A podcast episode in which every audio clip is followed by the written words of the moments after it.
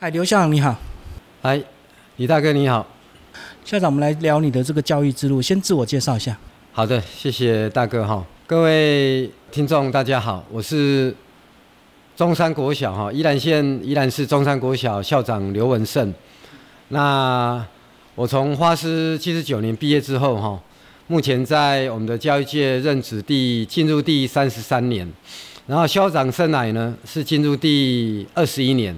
目前经历过我们这个育才国小，还有大洲国小，那目前就是在现今的中山国小服务。好，校长，我们来聊你的这个学习过程，教职是大概是什么样的一个阶段开始有这种想法？其实，既然在地拢知吼，以早华联叫后山，依然拢是辛苦囡仔带去读书专了吼。那事实上，当年，诶，在考这个高中考试的时候，也有去考。但是老实说，也是因为家里经济的关系，考上也不可能去读，所以那时候才会去考所谓的高职夜间部跟所谓的师专。不要运气真好了吼，华书吊桥未起哩。啊，经过五年的一个这个学习跟这个修业哈，那就很顺利，在七十九年毕业。那其实对我们师专生而言，他是或许是带我们走出人生的另外一条路。那很多家里贫苦的人，或许在国中毕业之后得做熬秋。那如果成绩稍微好一点的哈，家人像我自己，我大哥阿兄啊哈，就会鼓励我讲：啊，你都读书也会使啊，去考书专嘛哈。书专人讲读书免钱，食饭也免钱，够有零用金。的确，在当时候的环境是这样，因为老师去读师专的家里都比较清苦，所以我还记得阮姐姐啊吼。在东山沙港的日子啊，有一届我打这个消，因为我自己爸妈从小就不在，我打这个好消息，台阮姐姐啊讲的时阵，伊果摕一个棍仔打一个，打拍咧。阿文，你是无工课通做的哦？你去做老师要创？啊，做老师咪够有保障？无，迄当阵因为台湾的百工振兴兴兴旺，连阮二姐啊做刻花吼，刻花。如果大概我这个年纪应该都知道，当年做那个刻花，一个长条形刻花卖日本都两千块起跳。事实上也可以想见啊，大概叔叔也是抱着疼惜哈、侄子的心态，希望我们去做其他生意，让家里的经济好一点。但是老实说，哎，好像当下，我记得我在读那个东山顺安国小的时候，哎，觉得当老师真的很棒啊。哎，老师会告诉我们一些道理，老师会告诉我们一个方向，好像老师讲的话就是圣旨。哎，或许也是这样的一个影响，在我心里种下一颗种子哦。所以当大哥提议我去考试中，我还真的很认真的，就在国三读了一年的书，然后很顺利就调桥位就就上去了，那就很自然而然在七十九年到罗东镇的公正国小当了第一年的实习老师。事实上那一年实习老师就有薪水了。当完第一年之后去当兵，然后当兵回来就一样回到公正国小服务哈，带了五年的班级，然后最后可能学校老师会觉得，哎，这个少年啊。哥要各位助理哈啊，所以就推荐我们去接组长，推荐组长，那后来接了几年，来去考主任呢，哦，我们就会有几个好朋友，哎，小舅看起来啊，时间差不多啊，没来考主任哦，所以才跟几个同好，然后考主任，然后接主任，那后面隔了几年又考校长，才会一路上来。那你在当实习老师这个阶段，有符合你本来的想象吗？哎，有嘞。其实那时候在民国七十九年，我觉得这个老师的挑战性好高哦。我们可以想象，我们在五年，从十五岁到二十岁，这个人生最有梦想的时候，我们在花师读书。花师的老师超棒的。我记得我在那时候在四五年级分组的时候修了植物学。哎，其实老师跟我们讲说，你以后真的要当这些小朋友的一些大朋友哈。事实上，老师就我们那时候出来才二十岁，你有对人生有很多憧憬。事实上，也在跟现场的教育环境做适应跟冲撞。我记得我在民国七十九年在公正国小也干了好几件，现在听起来有点那个惊天动魄的事哈。对，所以也还好，当时候的校长主任都容纳我们、包容我们，让我们有机会在错误中学习。哦，是因为那时候你很年轻，所以做了很多大胆的尝试，就对。哎，是的，而且是很很恐怖的啦。可能有吓到当时候的校长跟主任哦，这个校园那那那这搞穷，叫这么有创意哦。以前比较保守，对不对？哎，是。其实老实说，是我们当时候比较不懂事。啊，也当时候的环境给我们机会去做改进跟改善。可是会不会以前的小孩因为单纯，所以相对好带，所以老师相对轻松一点，不像现在对比？也是，李大哥你讲的也是啊。但是因为公正国小是市区它最精神指标的学校啊，我一个年纪二十岁的小伙子去哈，教书很认真，孩子真诚相处，每一个都好像是我的弟弟妹妹一样。但是不要忘记，公正还是一个大环境。还有当时候我们那时候真的是一股一股热忱就。一直冲了，我们甚至假日反正自己也没有女朋友，就带着孩子往外跑。可以想见，可能当时候的校长跟家长都会觉得，哦，这个校园啊，好听是真不简单啦，啊，歹听是真载大，啊，这囡仔带出去出代志啊，还得了。以前去户外玩什么？哦，会嘞。如果一些孩子有空哈，或是他们在奖励竞争里面得胜的那一组，我都带他们去玩水啊，走山啊。然后打球啊，当做是他们这一小组的奖励。我后来想起一件事情了，最近这几年教育界在风行佐藤学，分组学习，把班上不是像一格一格这样的一个教学。我后来想想，对哦，我在三十年前我在公正国小，我好像也是第一个做分组教学，但是那时候不叫佐藤学，那时候我们在四川里面学到说，哎，你也可以一格一格的，但是这样孩子比较乖巧，就一块一块的。对，但是他没有互动。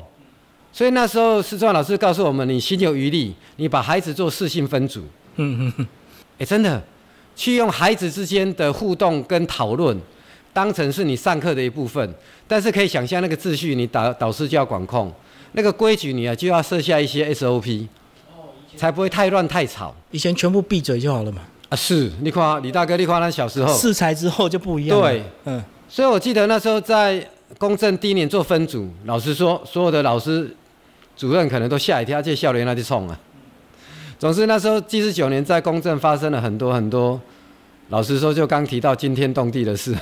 所以这样子就让你一路顺利，所以就自然的一直主任考校长，这样一直上去。是的，我记得我当校长那一年也才三十二岁，就像我们刚刚在聊童军一样。哎，这个小刘校长是童子军出来的吗？怎么这么幼稚？嗯嗯嗯。当年呢，我在育才国小的时候。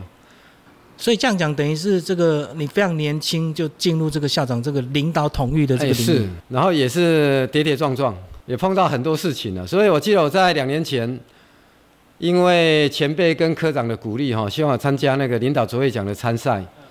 哎，我终于有机会把我这二十年的校长生来做了一个整理，也就是我给李大哥的那一份资料。哎，老实说，那份资料我真的写了好久，写了两个月，就好像在写自己自传一样。我去找以前的资料，看以前的照片，再回想一下以前的故事。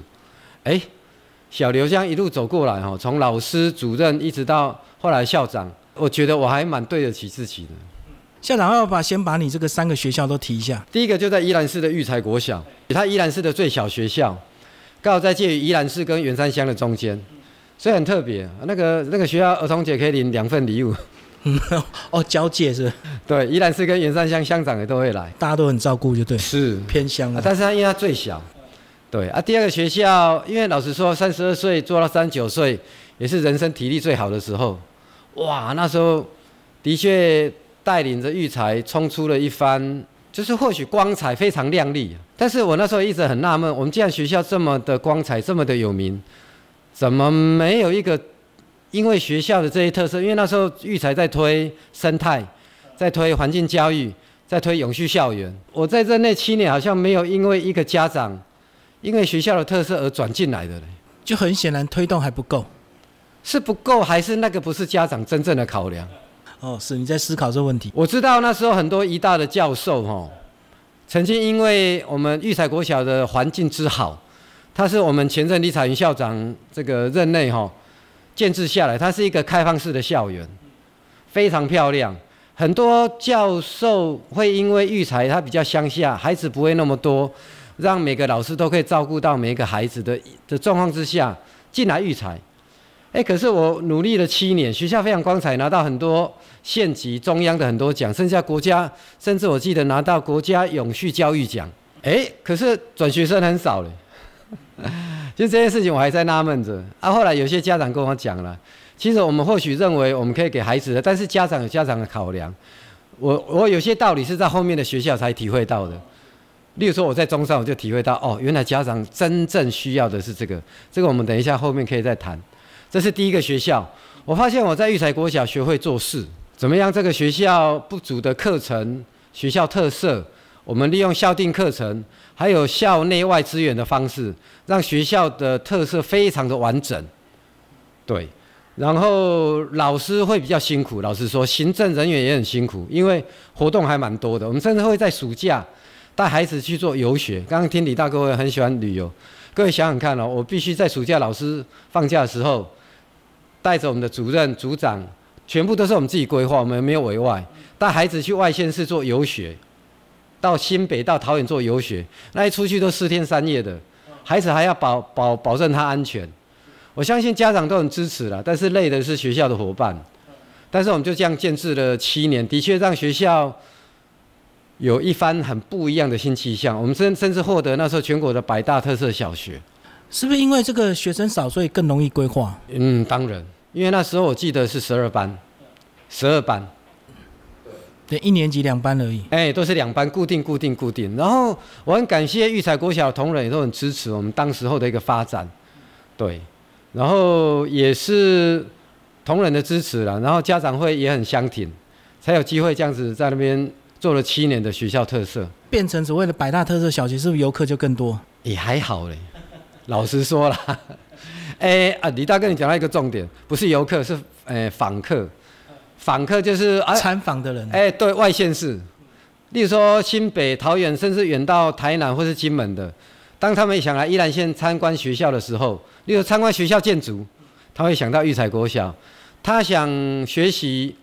环境教育、生态教育，或是永续校园，他会来育才国小。他想学童军，他也会来育才国小。好像还接待了不少这些客人，都是国小的参访团吗？哦，是啊，是是是是。然后老实说也挺累的啦。不过教育处，我听教育处长官好像还蛮开心的，至少现在有一所规模比较小的小学，可以在外面人家想参观的时候可以推荐的，对。那后来调职是所谓的志愿制，还是要去到考？一般因为宜兰县校长遴选做的非常彻底，应该也是全国最彻底的一个县市。然后我们都是用遴选，十三、十五票、十三票、十一票，要过半数才能够到下一个学校。所以当我我们不会到八年了，到八年如果选不上就没有退路了。所以我们一般都是在六年、七年的时候选。那育才真的是我非常感谢他，他让我在七年的时候就开始提下一个学校。那老实说，那时候家人也给点意见，因为不瞒李大哥说，那时候那七年真的是摸眉摸劲哦，就觉得当以当校长为荣吧，所以时间都投注在投注在学校很多哦，白天晚上都是，然后家人难免会有所期待，当告哎对，抱怨拍谁？啊，下一个学校你怎么考量？我就距离家里比较近的的大洲国小，殊不知这个老天爷给我。这个就是我们常讲的，关了一扇窗，真的是关了一扇窗离开了哈，又开了另外一扇窗，又又开始人生的另外一番的磨练。我刚刚提过，我在育才国小学会做事，但是我在大洲国小学会做人，是因为他人多吗？所以复杂？倒不是，倒不是人多，谢谢。诶，大洲国小它没有像育才国小，它的学区这么固定，它很多孩子都会跑到罗东镇去。所以我当下想下的第一个药物就是怎么样把大洲的孩子留下来。可是我会发现，哇，这件事情就好像这个一个气球被扎了一针，那个泄出去的那个气体一样，哦，哦，有时候真的留不住了，就挡不住了。哇，为什么？例如说，我们市区那时候，诶，如果走北城桥这边是去北城国小，走 Y Y 九那边是去竹林国小。我们每年小一新生都会去社区做大踏查，跟会长去找孩子。不骗李大哥你，我们大概流失掉三分之一，就是因为离罗东太近了。对，因为家长上班有时候会在市区，或是他们对市区还是会有所憧憬。即使我们告诉他乡下学校过料紧后，我们那时候大洲国小甚至有全县唯一的委外的课后照顾班，一般的课后照顾班都是校内自办。但是它是唯一用招标方式委外办理的，那是一个很特别的制度啊，教育处也很支持，所以它相对品质是不是更稳定？哇，应该是，你可以想象，十个孩子里面就六七个孩子放学之后不是去安亲班哦，啊，事实上大洲附近也没有安亲班，他都是留在学校。哦，对，不管是功课还是喜欢功课后面的点心，甚至后面的一些动态、静态的体育活动，桌游，或是带孩子出去打球，都在学校里面。简单说就是安亲班从外面移到学校里面的。学校既然在做这件事情，非常不容易，而且是透过公开招标的方式。所以当初是试办的这个名义就对了。哦，他是从前任陈振华校长，他是我们前处长任内就开始规划，到陈茂章校长一直到我，我们一直把这件事情当成是大洲的一个最大这个情深意重的一件事情了。因为这件事情对在地很重要，因为大洲附近没有安亲班，也没有补习班。哇，那孩子要去哪里学？你要跑到宜兰市嘛，跑到罗龙镇，都超过三五公里。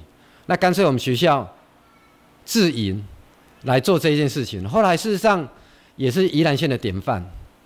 他就是让周边没有这些安亲班，但是家长又有需求的，我们干脆说服他，我们就在学校里面来办吧。我们事实上用招标的方式了。啊，事实上，我们这些进来的课后照护班也都把中大洲的孩子照顾得蛮好的。所以就是补教业来投标就对。哎，只要他有所谓的执照，都可以。即使这样，还是留不住孩子。有时候我都觉得心里有点难过。家长也觉得可能公办也没有那么信心吧，是不是？照护是照护的还好，我觉得还是那个市区学校竞争力，我还是要特别提这个竞争力。我当下那个真卡读册真的是开心就好。好像都有时候会这样子啊，市区学校有竞争力，反而那个竞争力的吸引力会让家长把孩子，或是因为工作比较顺利的关系，顺咯，接送方便，对他们就直接就带到宜兰市，甚至带到罗东镇，我刚刚提到的学校这样里面去了，对，三分之一的每年都流失三分之一。可是怎么样提到学会做人这件事？因为刚在育才提到我在努力经营特色的时候，学校社区都很支持，啊，教育处也很支持，所以我们就是很努力往前冲。然后，但是我后来发现，本来当初以为校长就是这样子吗？只有这一种吗？可是我在大洲学到，其实校长也要处理人的问题。所以人的问题是什么？跟社区的互动，同仁之间在想什么？同仁或许有不一样的想法哦。你一直冲的时候，同仁会不会抱怨？为什么进跳？校长，你带领的方向是对的吗？所以。我会发现，我要花更多的时间去了解大洲在地真正的需求。对，那后来发现，再来就是包括每个学校它的特质都不一样。我觉得这每个学校特质哦，是我们当校长一定要花时间去去研究的。很多校长一到新的学校，可能马上就找钱就冲。后来我记得我有一个很好的朋友兼前辈周南校长，他告诉我：“小刘，我告诉你哦，其实。”等个半年一年都还太短，一个校长要熟悉一个学校，至少要一年以上，最好是两年。我就不要急着冲。对，很多校长比其实他人很好，能力也很强，都是败于什么？前面冲太快。你前面冲了两年，大家都没休息，请问下，你后面第三年、第四年你还调得回来吗？那为什么不要做跟动？前面两年先我们先观察，融入融入地方，从第二年或是从第三年，我们再开始来做冲刺。对，那后来你有真的去观察两年才开始做所谓的一些改革吗？诶，是的，因为我发现每一个学校伊的组织的特性都无同。我刚提到，诶，其实上一个学校育才的动能，老实说还蛮强的。但是因为或许他是在市区学校吧，哈。但是我后来发现，我到一个比较更加淳朴的一个农村的一个小学，那事实上我会发现，其实。我一刚开始，老实说哈，我刚到大洲也有一点点不太习惯，我甚至会把育才的一些习性挪到大洲去。我后来发现不对，我后来发现真的不对。到一个新的学校，真的要把自己洗干净，因为我后来才觉得那个是我自己个人的问题。我如果带着前朝的一些思思维，我今年可以带过去，但是如果我用前朝的思维带到下一个学校去，其实对这个学校是不公平的。一个校长或许可以发挥自己的特色专长去领导这个学校，但是我们是不是可以在更深层的，我要换换个方式，我改变我自己，去融入这个地方，然后用地方的能量让这个学校更加的发扬光大。哎，或许也是校长领导的另外一种形式。我刚提到，在育才，我可能利用我个人魅力，我个人专专长，我就学植物的，所以我喜欢生态，我也喜欢永续。哎，但是大洲不一定适合啊。所以我我其实跟同仁聊了，然后也碰到一些磨难哈。我后来发现，我在大洲更需要做的，可能是在整理学校的整体动线，跟所谓的硬体资源的部分。我发现人的部分哈，我比较无法去去调整或是去动它。对，因为狼头地下啊，狼五大地输扣啊，当我们不能够解决它的时候，或是处理它的时候，这时候学校怎么进步呢？我在大洲国小。体会出一个道理，叫重因理论。重因理论就是因为我以前自然组学植物的嘛，哈，那看到叶啊，上面有时候会产卵，可是产卵那就是一个活生生的生命啊。那卵跟叶子能不能共存？可以嘞。你会发现叶子怎么处理？它就要分泌这些组织液呢，把卵包住。哎，整片叶子都还在，还是亮晶晶的啊，但是卵还是活得很好，就共生了。对。李大跟你讲对共生，对，为什么在育才只有一种声音？那是那个学校的特色。可是如果在大洲，如果它有不一样的声音，我是不是应该也要去包含容纳？这个就是所谓的人。当我体会出这个道理的时候，我哦，我好我好开心，我好开心。我们去处理我们能够做的。所以事实上，我在大洲花了极多的心血去处理学校的建筑、学校的动线。所有几乎真的是地，人家开玩笑说，真的是哦，地皮翻了一层皮，那个皮甚至包括屋顶，所有漏水的部分、旧水管的部分，然后整的诶，以前大洲会淹水的部分，哎，我们都用我们的能力去做了一些整理。那人的部分，我们就尽量鼓励他、协助他，然后支援他，不要妄想去改变他。哎，我开始过得快乐。他自己也会跟上了哈，看到硬体改变之后，人就会变了。是，看到你在做事嘛？是。如果他真的不愿意改变，事实上我也不会逼他，因为改变一个人哦，我后来更深层，我后来发现哦，改变一个人才是一个最大的霸凌。特别是要改变一个人的思考。那这样讲哦，我看他不惊还是我。每个人的思考本来就是独立的个体，怎么会一个人妄想要改变一个人的思考？这一件事情，其实有时候在领导学会常常扪心自问：我会不会用我自己的职权过度霸凌别人？而且他在教职上搞不好也有三十年、四十年。是，到底是你加比较济，还是我加加叫较济？吼，加很丢啊！所以我觉得相互尊重。哎，后来体会到这个道理之后，我觉得哎，相互尊重，然后平安共存。就刚李大哥你提到共存，我觉得这道理非常好，就像重音一样。然后我们就去把整个学校我们能做的。真的那时候那一样是七年，我们特色能够建立的，我们就尽量去建立，一样阅读啊哈，所以我们那时候花了好多时间去改变学校不足的硬体，真的也是我们那时候三星乡内数一数二，我们有图书馆，我们甚至幼儿园的屋顶不会再漏水，所有管线漏水的部分不用，我们重新全部全部都找到资源来做一个改善，就是要更积极的去要一些经费或资源是的。那不能动的，我们就放着啊，有什么关系？有什么关系？或许还有下一任校长啊。对，那我们我们处理我们能够处理的。那我觉得，哎，后来事实上，当我离开大洲国小的时候，我真的是也是对当地啦，还有我们的不管是社区的家长，还是我们大洲的所有的伙伴，真的是衷心感谢了。我觉得那个人的部分哦，真的是我在大洲学到的。不管他的个性或他的优点、缺点是什么，真的要学会去欣赏他。不能欣赏他，你也要包容他，不要妄想改变一个人的个性。所以很多新校长一开始都会很企图啊，要大家全部一起。哦，是为什么？然后一两年之后就精疲力尽。啊，对哦，李大哥，哦，你真了解哦，你真的非常了解。的确，那个就是我们现在有时候，我们也在跟跟我们的后进讲哈。我们事实上，我们的后学有很多很棒的校长，也提醒他们。不要毁于自己的一念之间，真的，因为现在的社会太多元、太多变了。那当我经历育才的做事跟大洲做人的时候，我就一直在想说，我的下一所学校要在哪里？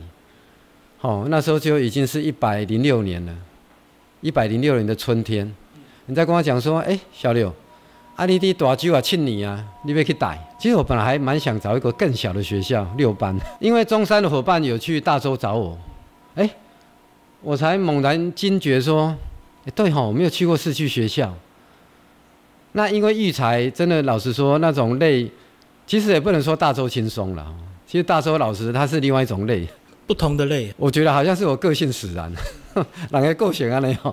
你讲你要我轻松啊不？你可能轻松时你就想要找代志做。我就想说，啊，那我要不要去试试看市区的学校啊？因为大洲的同事有去催我，好像也没有考虑太久嘞。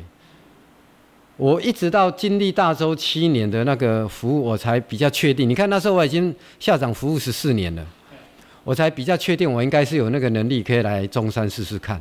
老实说，来中山之后又是第三次的那个震荡。跟李大哥报告，我学到是截然不同的东西。我到现在都还沾沾自喜，我有机会来中山，哇哇，刚刚叫我好奇，所以他人数又相对更多。哦，不止人数多这么单纯，这个是一个完全不同的学校。我甚至可以说，我在育才跟大洲学到的，我在中山一样要打掉重练。所以我来中山，因为它就是一个这么光彩的学校。然后因为中山当时候，民国一百零六年，中山也拿了很多，当下已经拿了很多全国大奖，都是跟资讯科技有关的。甚至我们旁边的这个中山小巨蛋也拿到全国建筑的第二奖，第二名，就输台北的网球运动中心。我们还赢那个台中歌剧院呢。我在想说，哇，这么亮彩的学校，可是我却碰到一个非常棘手的问题，就是人。当时候碰到状况是，这也是宜兰县很多学校的一个教育的困顿的地方，就是行政端跟教学端常常有冲突。的确，我相信目前的 县内学校还是一样，而且很明显。我记得我还没有那时候加入中山大群组，我真的有吓了一跳。常常为了某个议题，两边的同仁就会在赖里面，就很直接，就对。哇，天哪！我在想说，又回到战春秋战国了。就两边都很强，也是问题。是，各有所值，各执己见，互不相让。哦，心里就在想，哇，这个学校真的很特别哦。但是老实说，他们对外绝对是一致的啦。只是在校内的部分会有一些意见上的交流，而且还不是只有这个问题，不是只有这个人的问题哦。刚这个是在讲人的问题，好，就是教学端跟行政端的一个一个比较激烈的交流。第二个问题是，我一进来之后有好几个这些专，我们刚刚讲过比较亮彩的专案，这些老师，他们几乎在短短的两年到三年之内都退休了，人去楼空啊！这些这么亮彩的案子怎么办？这怎么传承就对了。对，大哥，你讲到一个重点，怎么传承？我甚至有一个赵文选老师，也是我的偶像，哎，可能是一部分为了中山，一部分为了小刘，他看到我这么苦恼，他特地啊延长一年退休，我真的很谢谢他。但是他还是会退休，退休是人家的权利啊。我即使花了一些时间去做交棒，甚至安排一些老师去学习这些所谓的专案的技术。可是好像似乎效果不佳，我就一直在想，说我到底有什么样的能量跟能力，可以让这些亮才能够传承下来？非常苦恼，睡不好，惶惶不安。我觉得我好像有点对不起中山。可是，一直到一年多以后啊，人家说那个“山穷水尽疑无路”啊，“柳暗花明又一村”，真的再来形容最好。当我发现我不播的时阵呢，我突然灵光一闪啊，可能也是一些周边朋友的劝说。他说转型本来就是一件应当的事啊，因为我那时候脑子一直留存的是这些专这么亮彩的专案怎么留下来。哦，我一直想怎么保留传统。对，可是我那时候并没有想到说怎么去做转型。这个两个字在我脑中浮现的时候，哇！甚至包括教评会提醒我，小刘，你还有一个任务要培养在地的人才。不要一味的往外。那时候为了发展资讯科技，我甚至想到其他学校的人才，把他网罗来中山。可是我却犯了一个错，人家会质疑我：小刘，你是带领你的你的人马来到学校吗？你怎么不要去培养中山在地的人才？哇！当我接受这样想法的时候，我真的豁然开朗啊！我就真的从开始一个组长、两个组长、三个组长，一个主任、两个主任、三个主任，你看到现在已经我们转型的第四年，而且我们做了一件很重要的事，叫做精简。当年那些那么多亮彩的专案，是不是每个专案都能够如实的扎根到班级去？大哥，你知道为什么？如果这专案只是像烟火一样的，钱花完做个成品就没了，老师也没有学到，孩子的能力也没有成长，这绝对是一件非常可惜的事。所以我们去盘点，因为这些老实说，这些这么重要人士都前辈都退休了，我们就要去做转型，转型就要去收集资料、评估哪些专案对中山情深意重，值得再继续做，哪些专案真的就可以让他。Say goodbye，谢谢你曾经曾经陪过中山。当我们盘点完之后，新的人才出来了，哇！我发现真的我的整个压力哈逐渐释放，就不同人才就有不同亮点。对啊，我们甚至也从教师端那边培养很多不一样的人才来做行政，也从行政端有一部分认为他可以想休息的回到教学端。所以我刚提到人也做了交流，然后这个行政这个这些思维做了交流，哎。当行政的，好像开始去体会当老师的辛苦。老师来做行政之后，哦，你听真假忝哦。同时解决两件事：人的问题跟转型的事。我是很感谢当下，不管是中山的伙伴，也是苦口婆心告诉我，小刘，其实哪里是可以有一条路。还有我周边的很多朋友，他可能看到我咧吼，油桃革命。我发现人的命运就是这样子，他必须要走到我刚提到。山穷水尽疑无路，哎，真的嘞，走了一条路又是又一村，所以我后来就是往这个方向走，就是我改变我自己，融入这个环境，去挖掘在地的人才。像等一下我要介绍给李大哥的这个林木水林老师，他在中山待的比我还久，已经将近二三十年，是我美术班的一个领头羊。他在中山耕耘的故事绝对比我更长。而且几乎中山的美术班是他一手带上来的，整个宜兰县的艺文教育跟他也息息相关，所以我一直觉得，哎，当我不要坚持我自己的时候，哎，我突然发现手上一放，反而东西才会流进来了。这是我在中山最大的体会，所以我现在很努力的，就是把我自己的个人特色散掉、散掉、散掉，我散掉越多。进来更多，对，哎，可是刚刚我们校长提到这三个学校都各有不同的问题，那依照你们这个自己的一些想法或规矩，会不会去找前校长去了解一下？有，我其实到中山，我会找我前任校长在光复的陈明珍校长，因为每个校长风格都不一样，碰到的问题也不一样，所以不会有所谓的所谓余量情节，或者是新任后任的一个那种尴尬吗？小刘是没有了，因为老实说。诶，例如说，我离开大洲，大洲是我的学长，基生校长，我们碰到问题也会交流，就好像我碰到问题，我也会我也会找我的前任校长。那事实上，宜兰县的校长界大家都有一个共识啦，你帮我，有一天我也会帮了你。哦，这样子。是，倒不至于说有余量情节了，因为各自本来就各自精彩啊。每一个人，我我也是回到那个每一个人个性都无共，风格都无共。阿姨的，你所有的应对跟你的产能那个都不一样，所以也不太适合被比较。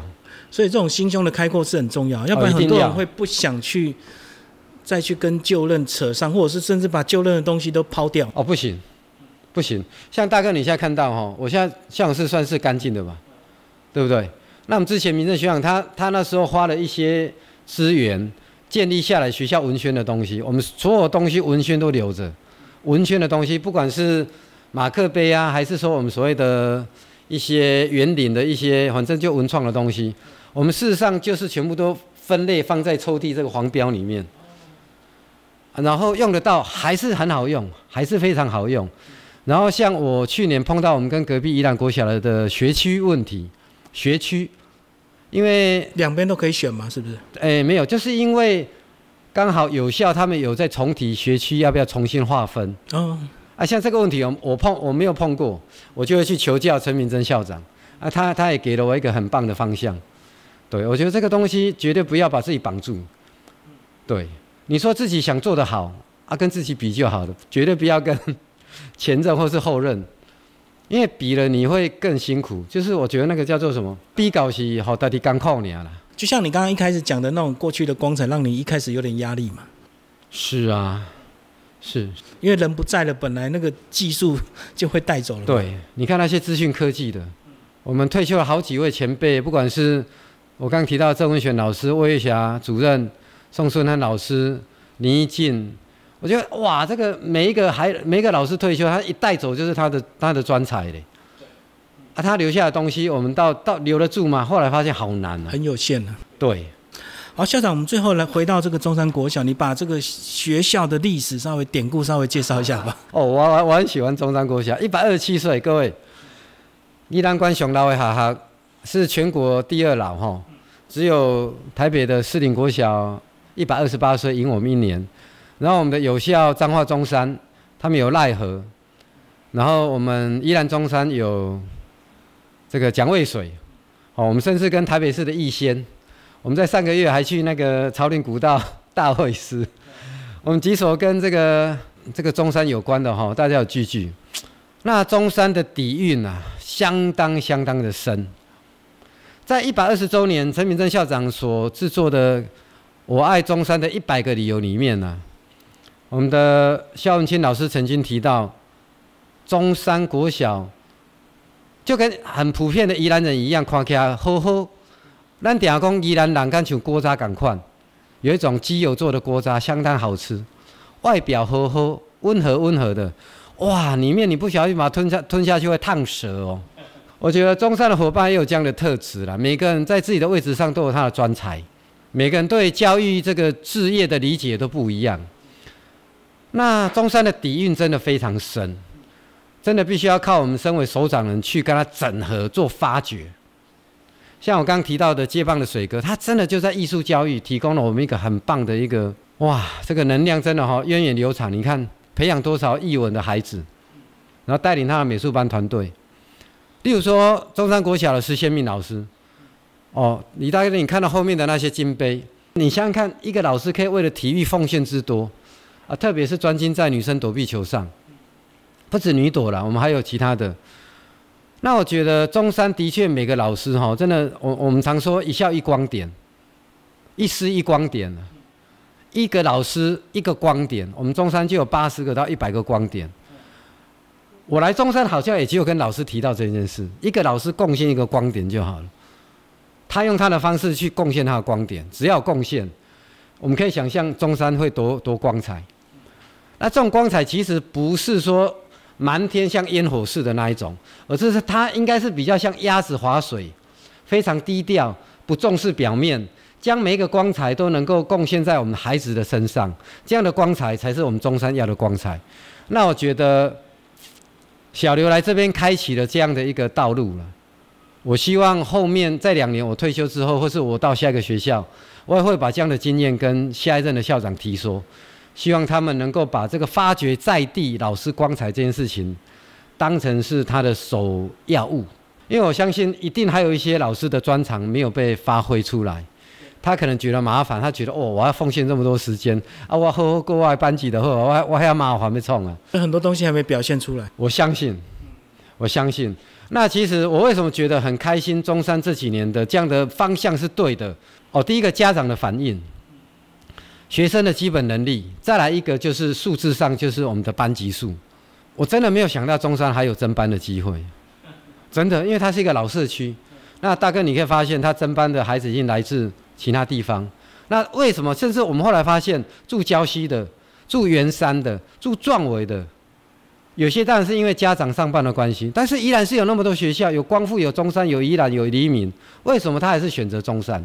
我们这几年，其实我们一我们一年级的新生数都比以前多了两班。哦，因为老旧社区它的发展有限，它的人口有限对，所以理论上应该不可能增班。是，我记得我们在早期甚至坚持到三班，啊，后来在大概六年到八年前开始增为四班，那后来就开始哎，竟然有第五班的机会，我们就一直很开心说，那增班的后面的能量到底是什么？我们老实说，我们自己自己学校老师也对这个这个这个现象哦很好奇啊。我我当然有时候我也会去问说，哎、那中山哪有机会他增班？无可能的代志啊！你要讲黎明，那房子一盖，孩子就来了嘛。我们中山有什么？后来发现，我我还是那句话，中山是一个相当有底蕴的学校，底蕴包含多元化。我们后来发现，这些很多的底蕴被开发，例如说体育，例如说当篮球队出来的时候，当我们的机器人出来的时候，当我们的创客技术出来的时候，这个都是一个一个刚刚讲的一丝一光点。我也觉得这些底蕴应家长也去传。那我还要在这边跟大哥特别提到一点哦，除了学校的这些特色，校队啊、管乐团啊、美术班啊，或是女生躲避球队，或是这些体育团队，甚至提到中山还有一个非常这个情义相挺的的一个案子，叫做课后照顾辅助。事实上，宜兰县它是教育部的一个专案，每个学校都在做课后照顾服务。就是我刚刚提到，大洲也在做，它甚至用招标的方式，甚至有些比较偏向学校，不止做到课后，连夜光天使都来了。但是我要讲的是，中山以市区学校来讲，他真的把课后照顾服务，就是刚刚李大哥你提到，诶，课后社团或是课后的照顾做得非常的好。诶，我记得我刚来的时候，教处有教处的课后客户照顾，学务处也有学务处的客户社团，美术班也有他自己哦，美术班也有他自己的课后照顾班。后来我们跨处室把这三个单位整合之后，放在我们的这个林秀玲秀玲组长那边，他做了一个非常棒的三合一整合，整合成一个完整的中山版本。然后不是说美术班只有美术班才能去学，普通班也可以去学。美术班的孩子也可以跨到我们这边参加教处跟那个学务处的客户社团，哦，变成整个能量就不会分散。假设我是家长，我的孩子住中山，李大哥，我做一个最最最最白的举例，因为我们的价格是外面的最多了二分之一，我们的价格外面的安亲班、补习班，学校价格大概就外面的大概二分之一，最高也不会超过到三分之二，紧缩。学校安全，所有的设备都是规格化的。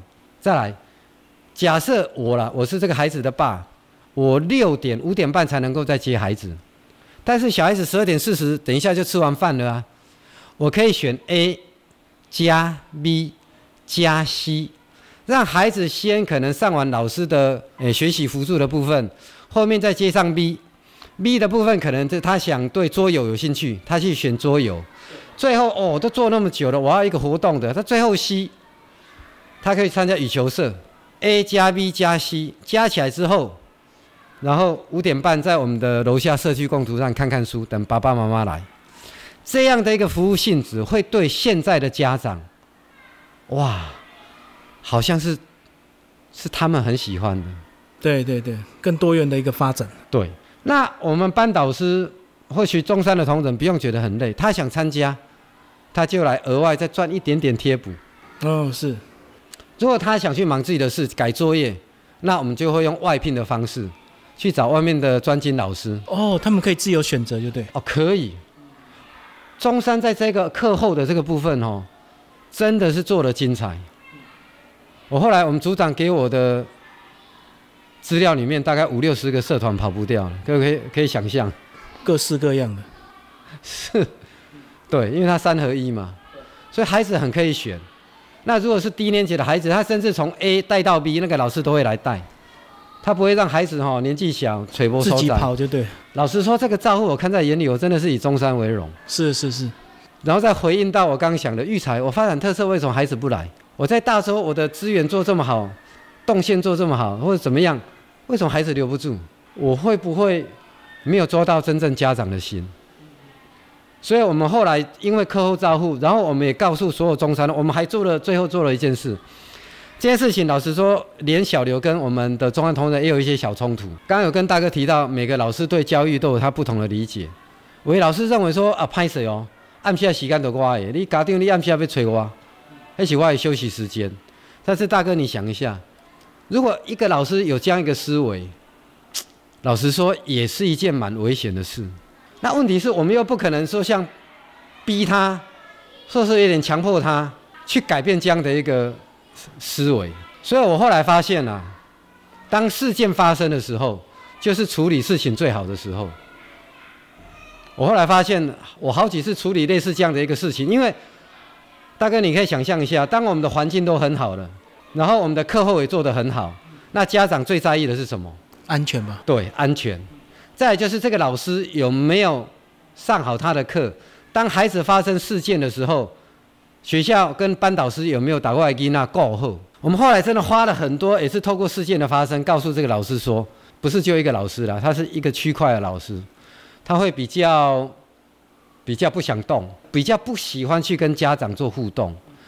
可是我们会告诉老师说，你想想看，你知道晚上花三分钟，你可以跟家长解决的事，你看你手机关机，你要隔天才处理，不好意思，校长带着主任跟着你处理了整整三天，都还处理不完。